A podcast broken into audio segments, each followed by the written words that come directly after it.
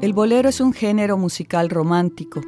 Fue creado en el oriente de Cuba por el trovador santiaguero Pepe Sánchez hacia 1883.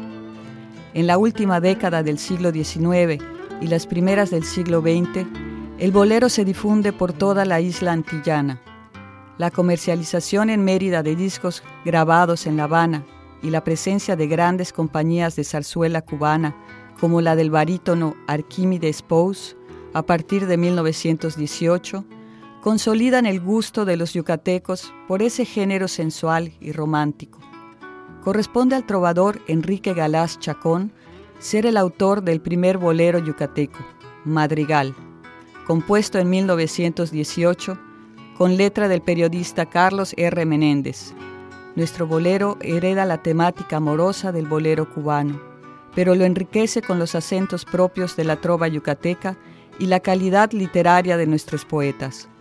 Muchos boleros se han escrito desde entonces hasta nuestros días.